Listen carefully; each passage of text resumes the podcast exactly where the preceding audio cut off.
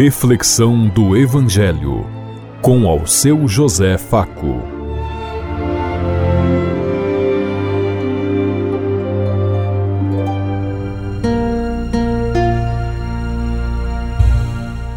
Paz e bem a todos os ouvintes da Rádio Construtiva e todas as emissoras em sintonia conosco e o povo que nos ouve. Queremos levar até você uma mensagem de amor através da palavra de Jesus Cristo.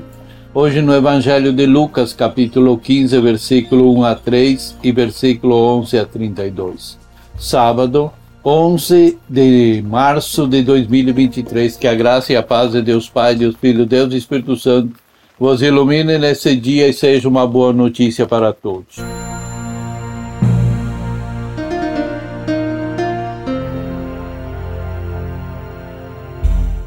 O Senhor esteja conosco, Ele está no meio de nós. Proclamação do Evangelho de Jesus Cristo, narrado por São Lucas. Glória a vós, Senhor. Naquele tempo, os publicanos e pecadores aproximaram-se de Jesus para o escutar. Os fariseus, porém, os mestres da lei, criticavam Jesus. Este homem acolhe os pecadores e faz refeição com eles. Então Jesus contou-lhes esta parábola. Um homem tinha dois filhos. O filho mais novo disse ao pai: Pai, dá-me a parte da herança que me cabe. E o pai dividiu os bens entre eles. Poucos dias depois, o filho mais novo juntou o que era seu e partiu para um lugar distante. E ali esbanjou tudo numa vida desenfreada. Quando tinha gasto tudo o que possuía, houve uma grande fome naquela região e ele começou a passar necessidades. Então foi pedir trabalho a um homem do lugar que o mandou para o seu campo cuidar dos porcos.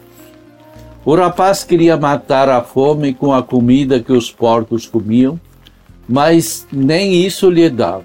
Então caiu em si e disse: Quantos empregados do meu pai têm pão com fartura e eu aqui morrendo de fome? Vou-me embora e vou voltar para meu pai e dizer: Pai, pequei contra Deus e contra ti. Já não mereço ser chamado teu filho.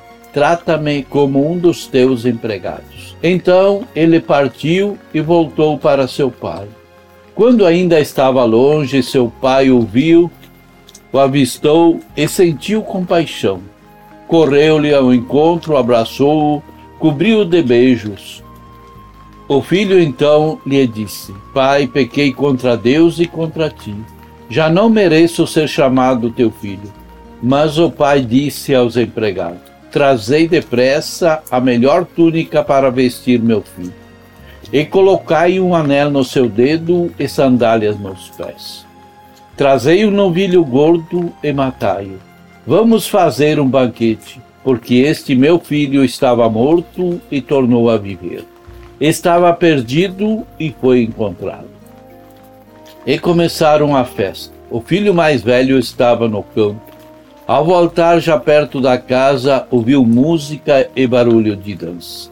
Então chamou um dos criados e perguntou o que estava acontecendo. O criado respondeu: É teu irmão que voltou. Teu pai matou o novilho gordo porque o recuperou com saúde. Mas ele ficou com raiva e não queria entrar. O pai, saindo, insistiu com ele. Ele, porém, respondeu ao pai: Eu trabalho para ti há tantos anos, jamais desobedeci qualquer ordem tua, e tu nunca me destes um cabrito para festejar com meus amigos. Quando chegou este teu filho, que esbanjou teus bens com as prostitutas, Matas para ele o novilho cevado? Então o pai lhe disse: Filho, tu estás sempre comigo, e tudo que é meu é teu. Mas era preciso festejar e alegrar-nos, porque este teu irmão estava morto e tornou a viver. Estava perdido e foi encontrado. Palavra da salvação. Glória a vós, Senhor.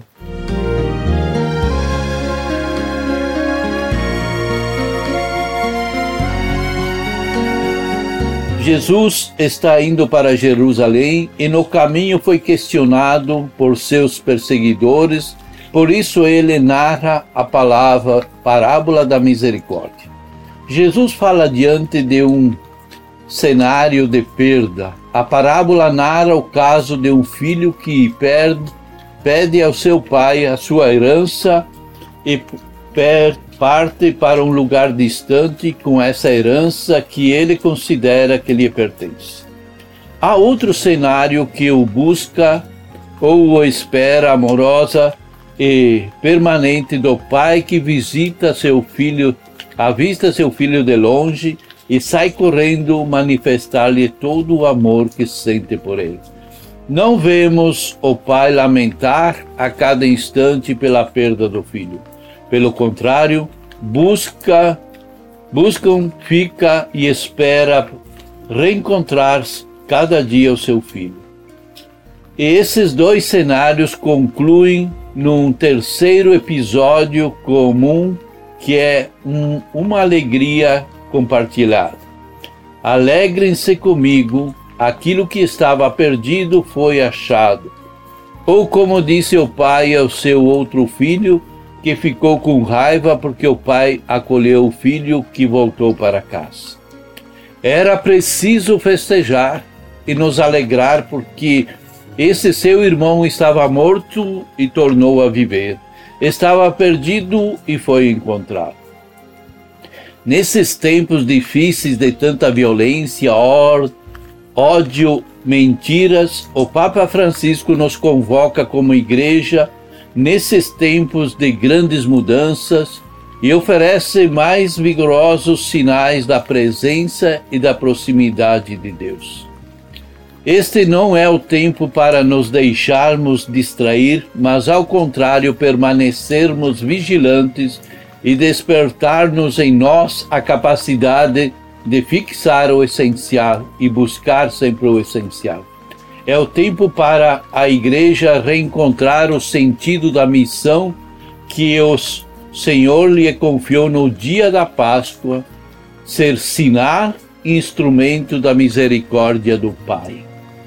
Lucas hoje nos apresenta esse rosto amoroso do Pai que, movido pela misericórdia, aguarda seu filho. Esse filho, esperado pelo Pai, pode ser cada um de nós. Ele deseja que voltemos para sua casa, para seu lado.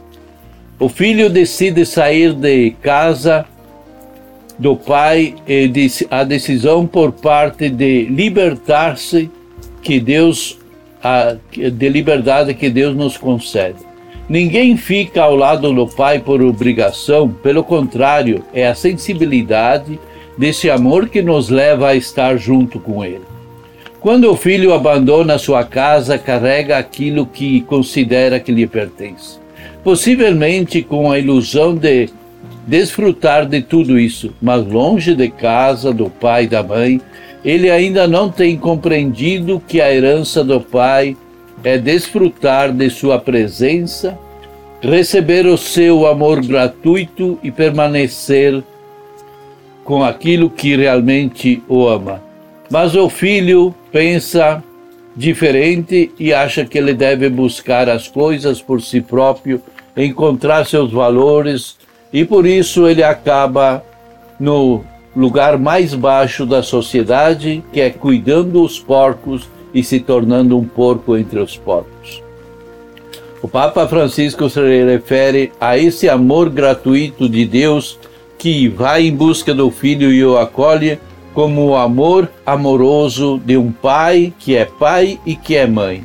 Esse amor de Deus experimentado manifesta-se sempre que nós buscamos a Deus, porque Ele é o verdadeiro Pai que nos acolhe nos abraça cada dia de nossa vida. Por isso precisamos ter consciência da nossa missão e não fazer como o filho mais velho que não conheceu a Deus Pai, que não conheceu seu Pai e não aceitou o seu convite para entrar. Como é sua vida? Como você vive como cristão? Quando você era, você volta para Deus com o coração de filho ou de empregado?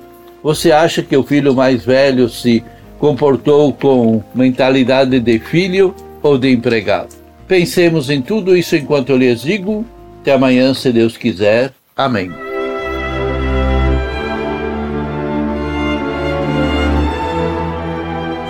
Você ouviu Reflexão do Evangelho com ao seu José Faco.